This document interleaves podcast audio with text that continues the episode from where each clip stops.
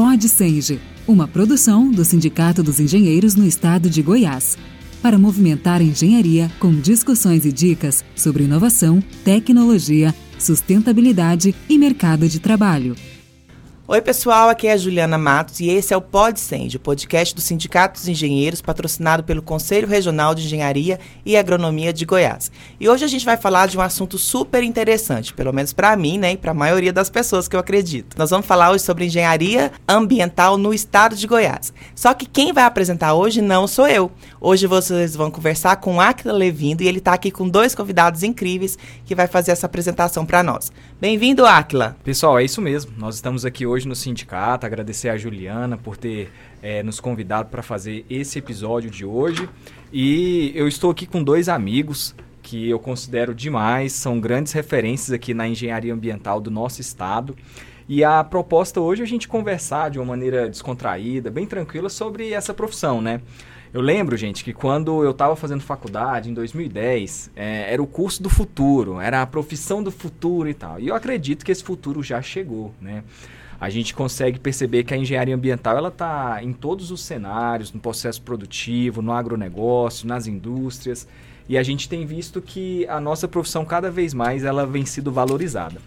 E aqui, para a gente começar, eu queria que todo mundo pudesse ouvir um pouquinho, cada um de vocês dois, né? Quem vocês são, né? Germano se apresenta, depois o Rafael se apresenta, fala um pouco da atuação profissional de vocês, que aí depois a gente volta para falar, de fazer uma linha do tempo da nossa engenharia. Muito obrigado aí pelo convite, Áquila, Sindicato dos Engenheiros, Juliana, prazer.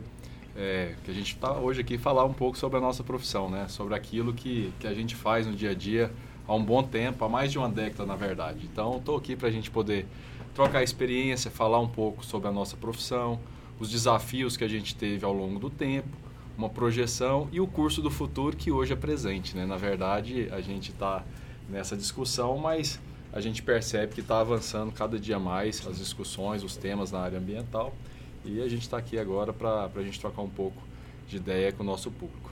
Rafael. Boa tarde, boa tarde, Jacques é, Germano, Juliane. É, muito obrigado também pelo convite. Né? É, eu atuo nessa área de. Eu estou formado já faz uns 4, 5 anos já. Estou nessa área de, de resíduos sólidos, né? Tratamento de resíduo líquido e gerenciamento de resíduos sólidos. Que é uma parte também bem interessante da nossa área, né?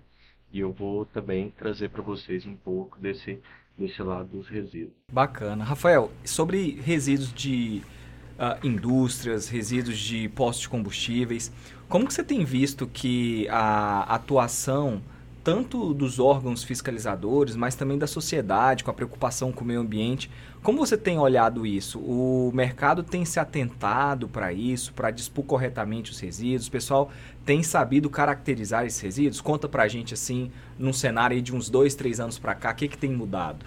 Tá, eu até, vindo para cá, eu pensei justamente em falar um pouco sobre isso, né? É, atualmente a gente tem resíduo da saúde, né? Que são os infectantes. Resíduo da saúde, eu creio que a sua maior parte é, que vem das clínicas odontológicas, hoje em dia está em alta clínica de estética. Hoje o pessoal da área da saúde tem essa preocupação maior do que eu posso analisar nesse cenário, né, de indústria e, e clínicas, né. O pessoal da clínica hoje, é, todos eles, porque vem lá desde o alvará de licença, até as fiscalizações são mais intensas nos resíduos da saúde. E a gente está vendo um crescimento maior nessa área. Já as indústrias têm bastante resíduo, todo processo industrial gera resíduo perigoso. Então a gente vê que ainda para chegar no dono e ele entender que o, o, lixo, né, ele pagar pelo lixo, né, que é o descarte dele, ainda não não está muito alinhado, né? Mas a gente vem, vem vendo esse crescimento tanto na saúde.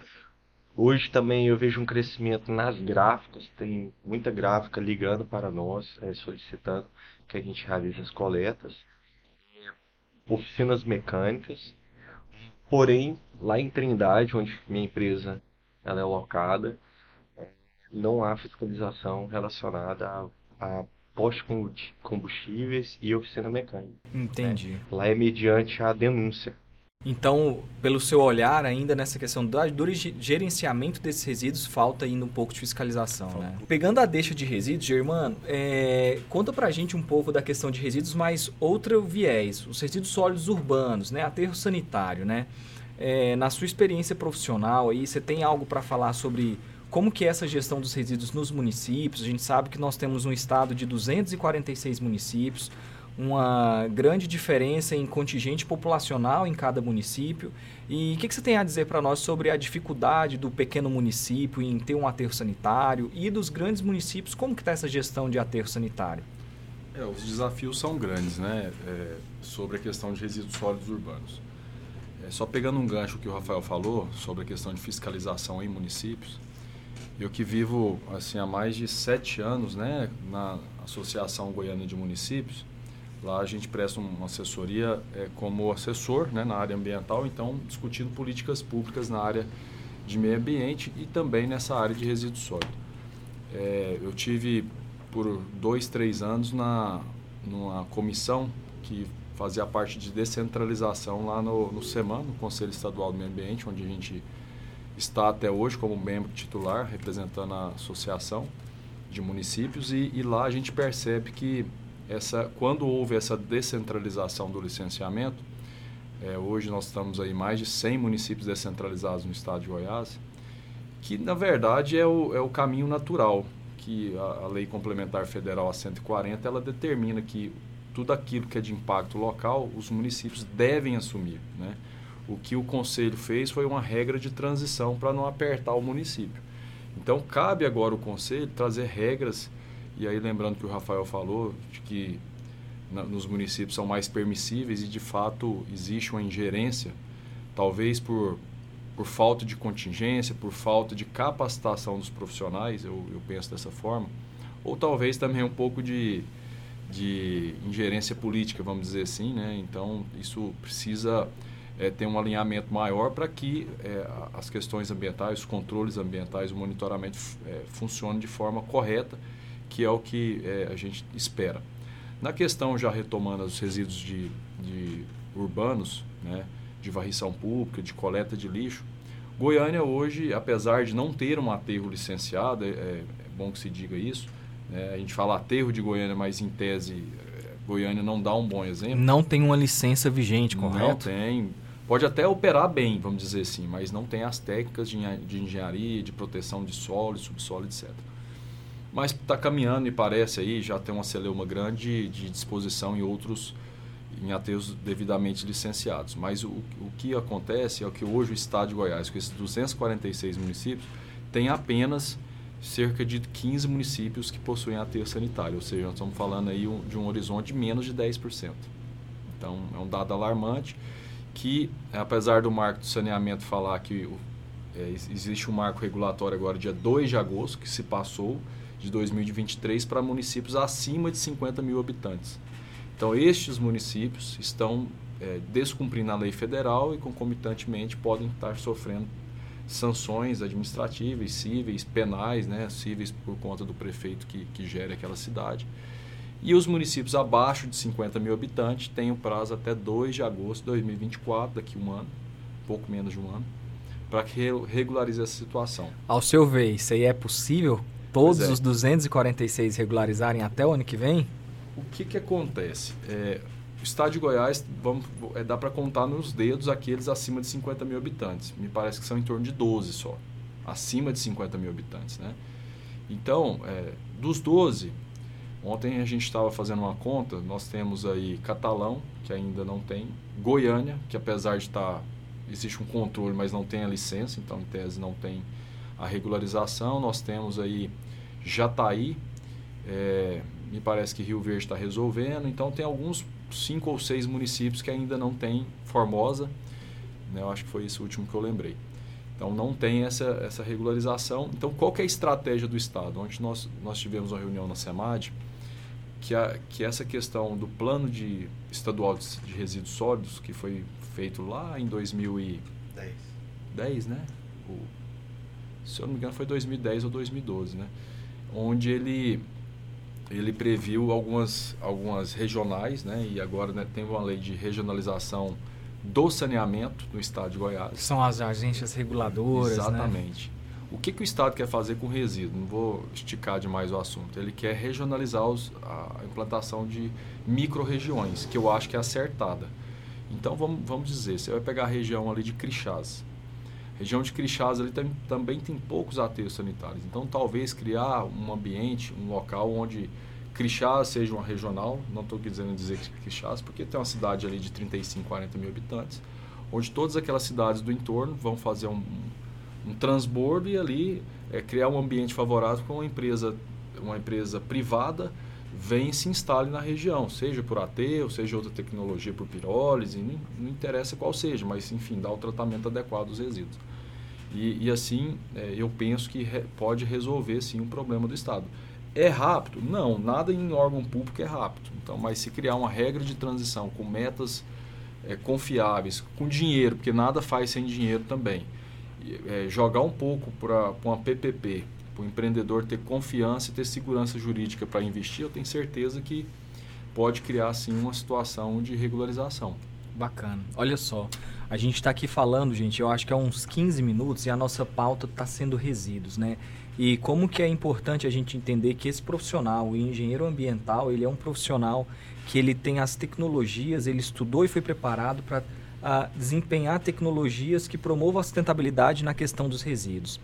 Mas se a gente fosse é, mudar aqui o cenário e ir para alguma outra área de atuação, como tratamento de água, tratamento de esgoto, eu queria soltar um assunto aqui que eu acredito que poucos sabem que o engenheiro ambiental tem essa atribuição, que é a liminologia, né? E o Rafael, ele é, tem uma vasta experiência em limnologia e eu queria, Rafael, que você falasse um pouco para quem está nos ouvindo é, sobre o que é um estudo liminológico, uh, como que foi a sua experiência conduzindo estudos liminológicos e como que isso pode beneficiar para uma sociedade, para uma cidade ou então para o processo produtivo energético. Bom, vamos lá. É, eu trabalhei oito anos, né? tirou do baú, né? Não, e eu pensei na limnologia na porque limnologia. eu estava eu estava falando com alguns alunos é, sobre matérias que são optativas, e a limnologia é uma matéria é optativa na, na grade da engenharia ambiental. Mas é uma atribuição do engenheiro, né? Sim. É, para você ver tanto que é interessante, a limnologia, é, das empresas hoje que mais fazem análise de, nessa área, né, análise de água, de ética e limnológica, a maioria são biólogos, os donos, né? Que vem lá de antigamente. Só que se você for olhar a grade do biólogo de antigamente, ele não tem a matéria limnologia. Foi a limnologia também foi colocada na grade do biólogo bem depois, né? Então eu trabalhei nessa área, eu trabalhei por oito anos na área limnológica. É, fui do campo, coletor, fui coordenador, depois eu passei para o laboratório, fiz análise, é, posteriormente fiz relatórios, né? E nessa área eu já estava cursando, né? Quando eu estava fazendo relatório, eu já estava cursando a engenharia ambiental. E me ajudou muito, porque eu já tinha um conhecimento desde o campo, e aí eu já estava fazendo faculdade, já fazia as análises na faculdade. E ali para mim foi muito mais fácil, né? Entender sobre o assunto e, e desenvolver o trabalho, né? E aí é, mudou um pouco o curso do, da, da minha vida, né? Acabei mudando de área. Mas essa área de imunologia é uma área muito importante, né? Tanto para o meio ambiente quanto para o profissional. A gente até fez aquela pelo CREA, quando eu era conselheiro, eu acompanhei o pessoal lá no Salto Corumbá, Corumbá 4, perdão. Corumbá 4 e a gente fez uma uma, uma diligência, né? Foi uma diligência é, lá no, no, no, lago, né? Para identificar as construções irregulares, exato, exatamente. O, o, avanço da APP, né? E tudo isso também englobou a limnologia, né? Porque, querendo ou não, a gente tem a questão do, dos bebedouros, né? Ilegais, que o gado só estava trazendo na, nas áreas, eles estavam chegando nas margens do rio e estavam acontecendo macrófitas, né? Que é o acúmulo de matéria orgânica na, na água. E, e foi bem interessante né, da do CREA também nessa, nessa questão.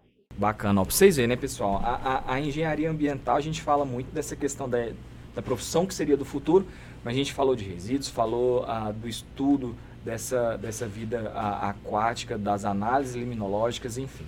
É, Um ponto interessante também que o Germano e o Rafael têm em comum, juntamente comigo, é que nós integramos em gestões diferentes a Associação Goiana dos Engenheiros Ambientais, né? E como a gente sempre é, fala, a engenharia ambiental ela é uma, uma profissão que cada ano que se passa ela avança um pouco, consegue algumas conquistas. Mas se a gente for olhar para o cenário dela no estado de Goiás, a gente tem que lembrar lá para a década do início ali dos anos 2000. E aí a gente não pode nem falar que é o ano de 2000, senão o Germano vai se sentir um pouco mais velho que nós aqui. Mas Germano, como engenheiro ambiental recém-formado ali lá na década de 2000, mudou alguma coisa de lá para cá para o profissional em questão de atribuição? Ah, mudou demais. É, no início era muito sofrimento, né? Na verdade, o, o engenheiro ambiental era tratado como eu vou usar abre aspas aqui do do querido saudoso é, Gerson Taguatinga, a classe das minorias. Aí ele falava, não, essa é a classe das minorias, e minorias, um era engenheiro ambiental. Né? Então, hoje nós temos essa... Nós temos uma situação confortável de ter uma associação muito fortalecida, de ter profissionais que, que honram bem a gente lá. Nós temos hoje aí, mesmo que de forma tampão, uma presidente representando a gente lá. Eu acho isso muito legal, muito muito, muito importante para a classe. E isso foi tudo conquista e o fortalecimento da associação que lá atrás, ela, quando nós pegamos ela em 2013, ela era uma associação que era deficitária, ela não tinha eh, profissionais que estavam ingressando nela, estava totalmente irregular no conselho, na, na, na, Receita Federal, e nós fomos trazendo a, a turma para dentro, aqueles mais próximos, e aí foi incorporando é, novos profissionais e, e, avançou com vocês também. Enfim, hoje está voando a associação. Mas em, em termos de conquista, é, eu vou dar exemplo meu pessoal mesmo. A gente estava comentando aqui nos bastidores.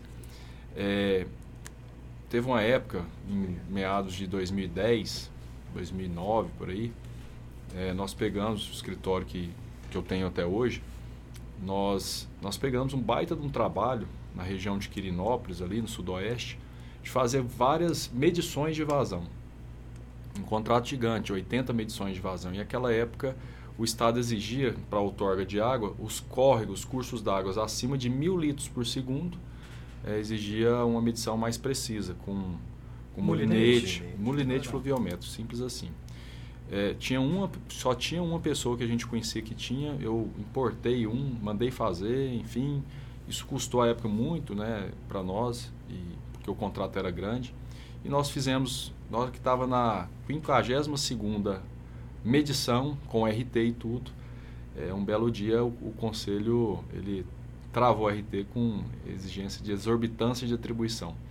Para medição de vazão? Para medição de vazão. A operação um do molinete. Instrumento que, para medir vazão, que é um estudo hidrológico, é a mesma coisa de você deixar de operar um GPS. Então Olha você não só. tem atribuição Imagina você ter atribuição para operar drone.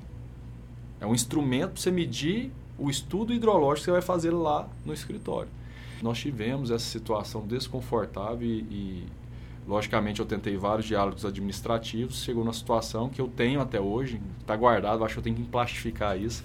Eu tenho uma liminar é, proferida em três dias. O juiz federal aqui concedeu uma liminar a meu favor para eu poder continuar trabalhando né, até julgar o mérito, é, para continuar medindo, fazendo medições de vazão, né, estudo hidrológico, depois de juntar lá no conselho. Mas isso foi muito resolvido depois, com muito diálogo. Houve a troca de, da política interna do, do, próprio conselho e isso facilitou. Nós fomos conquistando através de, de associação, através de fortalecimento, através de diálogo também dentro do, do próprio conselho de classe onde hoje a gente avalia, eu mesmo, acho que eu não sei nem quando que eu tive a última, vamos dizer, inconsistência na minha RT. Então, ou seja, deixa o profissional trabalhar. Né? A gente é responsável por aquilo que a gente faz. Então, são muitas conquistas que lá em 2010, por exemplo, nós tivemos muito cerceamento de profissional mesmo. Então, assim, foi muito bom e, e eu, eu, eu, eu penso que a associação, a GEAMB, foi muito foi um papel principal aí na, na, gente ter conquistado esse patamar que nós estamos hoje. Bacana, olha só, gente, que interessante, né? Como que em, em, se a gente for olhar, nossa, é uma década, né? para haver as mudanças necessárias. Mas se a gente for olhar para um curso que está com a primeira turma, né, em 92, que foi lá no Rio Grande do Sul, junto com Tocantins, a gente tem aí que, o nossa, que a nossa profissão ela tem 30 anos só, né? Em frente a um sistema que é desde 66, às vezes lá o decreto da civil e da agronomia em 33, que vai fazer aí 90 anos, a gente é uma profissão muito recente, né? E já está conquistando é, esses posicionamentos. Uh, Rafael, quando o Germano falou ali sobre é, essas, esses avanços e essas conquistas, você como foi um conselheiro pela Giamb, né? Você foi, foi, juntamente com a Vanessa, vocês foram os primeiros conselheiros ah, eleitos pela Giamb a ocupar uma cadeira no plenário do CREA pela Giamb. É, o que, que, você tem a contar para a gente, para quem está ouvindo para a gente, de como que foi essa experiência como conselheiro, ah, como que, que foi os trâmites para a gente conseguir as conquistas para a classe em questão de atribuição, como que é? Explica para a galera aí entender um pouco mais esses trâmites e a importância de ter um profissional da EGAMB no plenário do CREA. Fui conselheiro juntamente com a Vanessa Rocha, né, por três anos. Fui suplente dela, porém a gente fazia a gente intercalava, porque a gente tinha a concepção que a cadeira não era da Vanessa, a cadeira não era do Rafael, a cadeira era da Jean. E por isso a gente fez essa troca, e foi bem bacana, porque ela a gente trocava informações, né, do que acontecia quando um não ia na reunião, e acabou que foram complicados no começo, né? A gente pegou fato foi a pandemia, a gente assumiu a cadeira, a primeira cadeira da engenharia ambiental dentro do sistema. Foi um período de pandemia, nós tivemos que ficar é, online. E isso foi, foi ruim, foi, foram dois anos, dois anos online para nós. E isso a gente, porque a gente não tinha o tete a tete, né? A gente não tinha como se apresentar, a gente não tinha como pegar na mão e mostrar que nós estávamos ali para ajudar. E, e caía muito processos relacionados à engenharia ambiental que já era respondido por outras câmeras, né? Porque já era algo comum, já caía como exorbitância, caía já no sistema, ah, tá exorbitando, tá exorbitando. E eu e a Vanessa, juntamente com a Geamb, a gente sentou, é, a gente conversou sobre isso. O Acla também era um, um grande braço nosso, até hoje ele é braço da Geamb, todo mundo incomoda ele todo dia. e a gente, a gente foi na base, igual o Germano falou, né, comentou, na base do diálogo e, e tentando é, puxar os processos para nós. A engenharia ambiental está no conselho, agora a gente pode responder, pode auxiliar o profissional também. E teve, assim, alguns processos meio que bizarros que passavam, assim, é, MCE, memória, é, Memorial de Caracterização do Empreendimento, era barrado para engenharia ambiental. Qualquer um engenheiro pode estar fazendo, foi uma das discussões que a gente teve questão eterna do Brad, né? que, que até hoje eu acho que eles estão saindo e estavam formando grupo de estudo que estava juntando não só engenharia ambiental, outras áreas lá dentro, demonstrando que o Brad é uma área muito ampla, né, que pode ser, pode, alguns profissionais podem atuar de forma é, completa sem, sem precisar é, fazer aquela RT múltipla, né. E foi um período interessante de aprendizado, Hoje a Vanessa Rocha está lá, assumindo como interina agora nesse período eleitoral. Bacana. Não, gente, olha, isso é interessante pra caramba. E depois que vocês puderam lá já conversar com o pessoal, já nas reuniões presenciais, teve, teve uh, resultado? É, os processos que eram relatos aos profissionais da engenharia ambiental passaram a vir para vocês como conselheiros para relatar? Teve um avanço nisso? Sim. A gente, depois que a gente teve um, um alinhamento, né? como a gente faz parte da Câmara, a engenharia ambiental faz parte da Câmara do Civil, não tem Câmara própria ainda. Então os processos são divididos de forma aleatória né, dentro do, do sistema. Porém, a gente solicitava que os processos ambientais passassem para nós, ou quem caísse com o processo ambiental dentro da Câmara tirasse a dúvida conosco primeiro. Que bacana. E, e após isso, a gente teve, assim... Melhorou bastante, aí, é, né? quando caía possível analisar, ele já vinha, perguntava, questionava, olha, esse engenheiro ambiental está assinando isso, isso, isso, tem problema? Não, não tem. E aí a gente teve esse avanço. E lá também com as outras câmaras, depois que a gente chegamos a conversar com a Câmara da, da, da Engenharia Econômica também, para a gente não ter essa, essa desavença dentro do próprio sistema, né? Que estamos ali para julgar para rodar um sistema em prol do profissional. Que bacana, gente. Olha só, né? É, o diálogo realmente é uma, uma ferramenta e uma das atribuições que o engenheiro ambiental tem. Eu digo que a gente é uma das profissões que mais conversa, porque nós somos os responsáveis por fazer o link entre a opinião do cliente, que ele tem que gerar lucro para sua empresa, mas também a opinião do órgão fiscalizador, que precisa uh, garantir com que os impactos ambientais sejam mitigados, e até no nosso âmbito de classe profissional. A gente precisa conversar para mostrar realmente que, embora uma profissão de uma resolução só de 2 mil, nós também temos o nosso espaço no mercado de trabalho. E aí, falando um pouco sobre diálogo, Germano, você falou aí, pessoal, que desde 2010, então você já está aí com, com o escritório. Então, 13 anos, vamos colocar assim. Ah, nesses 13 anos como empresário também. Aí aqui não só como engenheiro ambiental, mas como empresário. Ah, o que você tem mais visto como uma característica que é imprescindível para um engenheiro ambiental estar bem no mercado de trabalho, conseguir estar posicionado, tendo clientes que são clientes que são recorrentes e que mantêm um contrato fixo por longos anos. Que dica que você dá aí para os engenheiros ambientais? Bom, é, ao longo desses 13 anos, o, o, nosso escritório passou por grandes transformações. Né? É, eu entendia que a, a, parte de licenciamento ambiental, que é um ato administrativo, como um alvará, um outorga, etc., ele é um ato fim. Então, na verdade, a gente migrou o nosso escritório para um, um ato meio mais, que é a parte de monitoramento ambiental das empresas. Aliás, a gente busca isso, né, para que a gente faça auditorias internas, né, para poder auxiliar o cliente a cumprir condicionantes ambientais, faz as palestras, faz um treinamento, é, cumpre tudo aquilo que, que o órgão ambiental pede. Né? Então, aí a gente fixa os contratos mensais, quinzenais, trimestrais, depende do combinado. Mas o que é mais importante aí agora na sua pergunta, do profissional, é ter disponibilidade, a questão, lógico, técnica é muito importante, está sempre atualizado, antenado nas, nas legislações que mudam a todo tempo. Né? O Estado de Goiás, de, de 2020 para cá, aliás, 2016, depois 2019, 20 e, e por aí vai, está tendo transformações legais a todo momento. Né? Nós tínhamos uma, uma lei que tratava sobre licenciamento ambiental, que era a famosa 8544 de 1978. Muito antiga. Né? Então, ela só foi atualizada agora em 2020. Então, na verdade, essas transformações exigem do profissional do engenheiro ambiental muita leitura, muito entendimento de lei, estar tá muito antenado, de repente, é, ter as múltiplas funções de geoprocessamento para intercalar de repente um laudo técnico com, um instrumento de campo para poder auxiliar e fazer um bom trabalho. É, aí eu não vou falar nada sobre a questão de escrita, né? O profissional tem que ter um, uma bagagem, uma situação de, de poder escrever bem. Bom, esse é o, é o que eu exijo dos nossos profissionais, de fazer um trabalho de excelência nesse sentido. Porque você não sabe quem está lendo do outro lado, né? Pode ser um órgão, pode ser um juiz, um promotor, ou até a sociedade.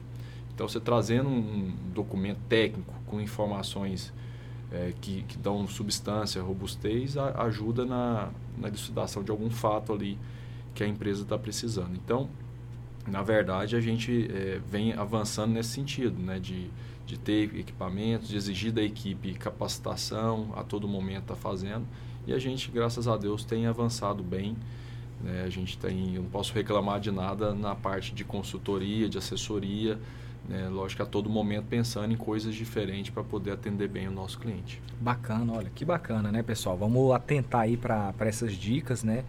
É, para ter um bom posicionamento no mercado de trabalho. E Rafael, quando a gente fala essa questão do mercado de trabalho, e no início eu falei com você sobre essa questão dos resíduos perigosos dessa coleta. É, como você tem visto né, essas novas oportunidades e novas tecnologias ambientais que a profissão do engenheiro ambiental ela permite tanto para o profissional tanto também para o empreendedor. Como você tem visto, você que está aí há quatro anos com essa, com essa empresa de, de coleta de resíduos perigosos, é um campo ainda muito amplo para ter possibilidade de novas tecnologias, seja na reciclagem, seja na coleta de resíduos? Como que está o campo para o futuro? O que, que você pensa?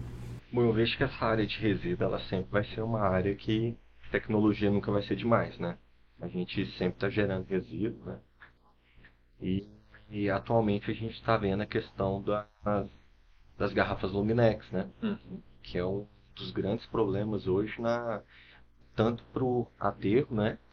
É uma pesquisa rápida que que eu acabei fazendo que o vidro ele ele é cerca de 20% de volume, ele consome 20% de volume de um aterro sanitário. Né? Isso é muita coisa. E é interessante a, essa, essa questão de gerar novas tecnologias para estar tá, é, revertendo isso, né? como a, as famosas long necks elas não são retornáveis, apenas algumas, as barrigudinhas que o pessoal fala. Né? Então, muitos desses resíduos vão para o pro, pro aterro, né? Ou pro lixo, né? Não, não tem aterro legalizado, é chamar de lixão ainda, né? Então eu ainda vejo que toda tecnologia é pouca. Então é uma área bem ampla, ainda dá para o engenheiro ainda elaborar, estudar, elaborar mais tecnologias que vai ter mercado para isso. Bacana. Eu estava falando sobre essa questão de reciclagem e você falando aí das long necks, eu estava lembrando também dos resíduos de construção civil, né? Verdade. Antigamente a gente não tinha nenhuma tabela de preço para a gente poder utilizar numa, num orçamento, numa planilha orçamentária de uma obra pública, o rachão ou o BGR, enfim, a gente não tinha. É, uma reunião ontem com o pessoal da Caixa, da Sinap, é, já tem incluído o item, né? não tem a precificação, porque cada, cada estado tem a sua precificação pelo valor que é o material reciclado da construção civil para fins da construção, né? Fazer uh, bloco, fazer um tijolo a partir desse, desse material. E eu fico vendo quanto que uh, a engenharia ambiental ela tem, tem transformado materiais que antes eram considerados como um lixo, agora são sendo considerados como um resíduo e tudo que é resíduo tem um valor agregado, né? E esse valor agregado a gente consegue colocar para que tenha benefícios para a sociedade. Turma, não tem como a gente fugir de que a engenharia ambiental ela realmente veio para ficar.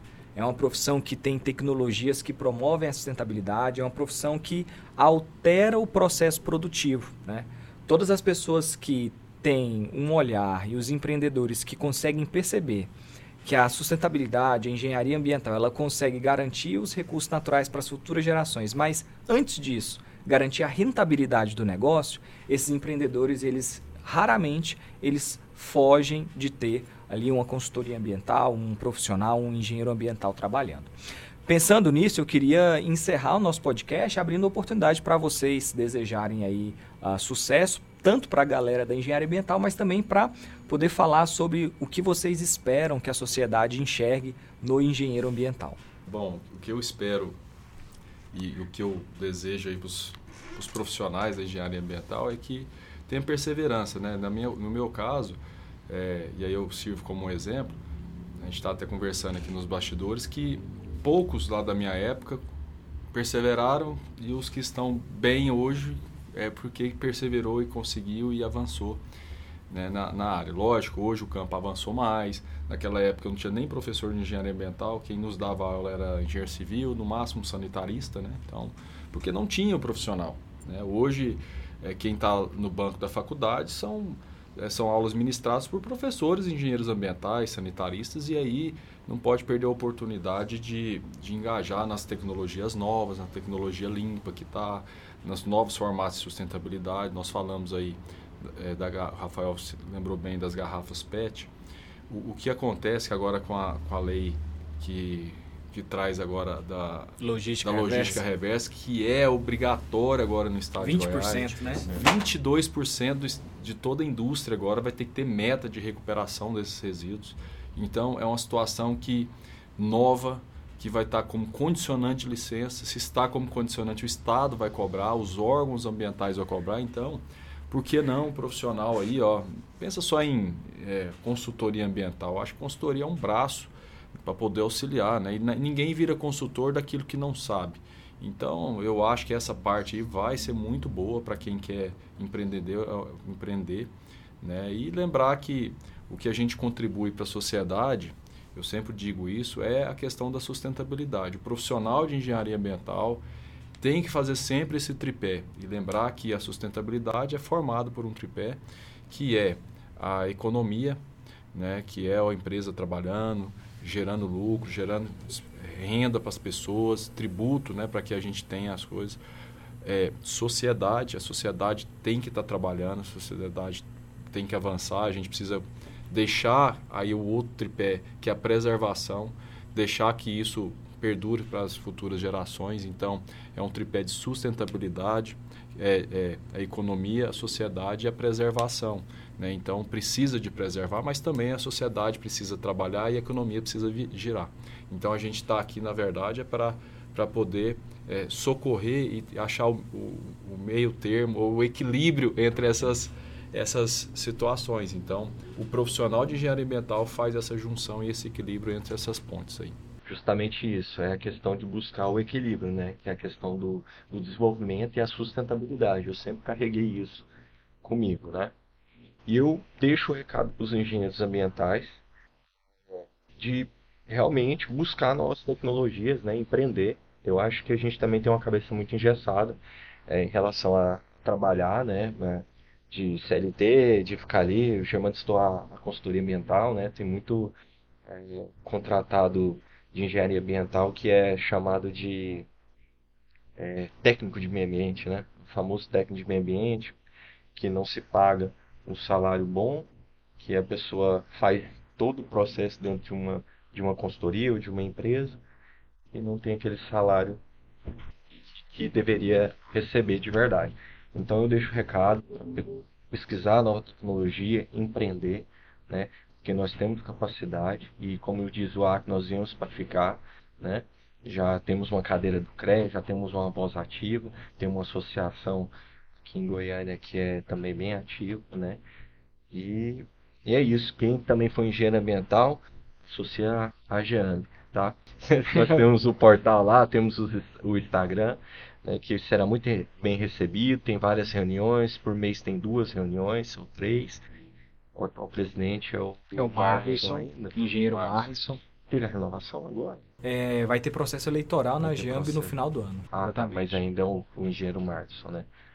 E é isso, pessoal. Bacana. Eu, eu também, só para finalizar, eu gostaria de agradecer mesmo o convite, de verdade. Eu acho que a gente está aqui também, lógico, não é só, não é só financeiro, a gente está aqui para colaborar com os profissionais.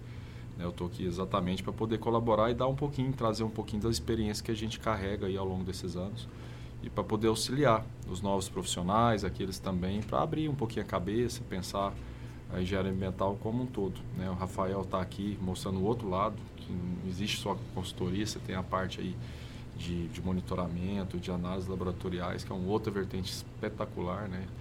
Então, eu queria agradecer ao sindicato aí por esse podcast, o Aquila, colega aqui, o Rafael, por ter conduzido isso aí, eu acho que também é à disposição. Bacana demais, gente. Olha só. Esse projeto, pessoal, do sindicato, né, o PodSenge, é justamente para isso. Trazer conhecimento para os profissionais, fazer com que os profissionais possam estar mais próximos dos colegas profissionais, ouvindo novas tecnologias e permitindo que a engenharia sempre seja a engrenagem que faça o desenvolvimento acontecer no nosso estado e no nosso país.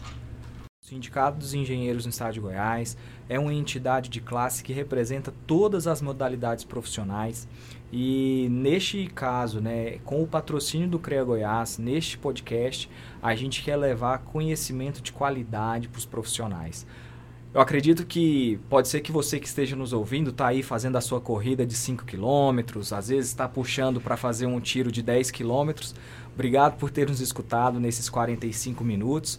Eu agradeço a participação do Rafael Figueiredo, é, agradeço a participação do Germano Augusto e a gente se vê no próximo episódio, mas com a direção e coordenação da nossa colega Juliana. Pessoal, tudo de bom e até mais. Pode Senge, uma produção do Sindicato dos Engenheiros no Estado de Goiás, para movimentar a engenharia com discussões e dicas sobre inovação, tecnologia sustentabilidade e mercado de trabalho.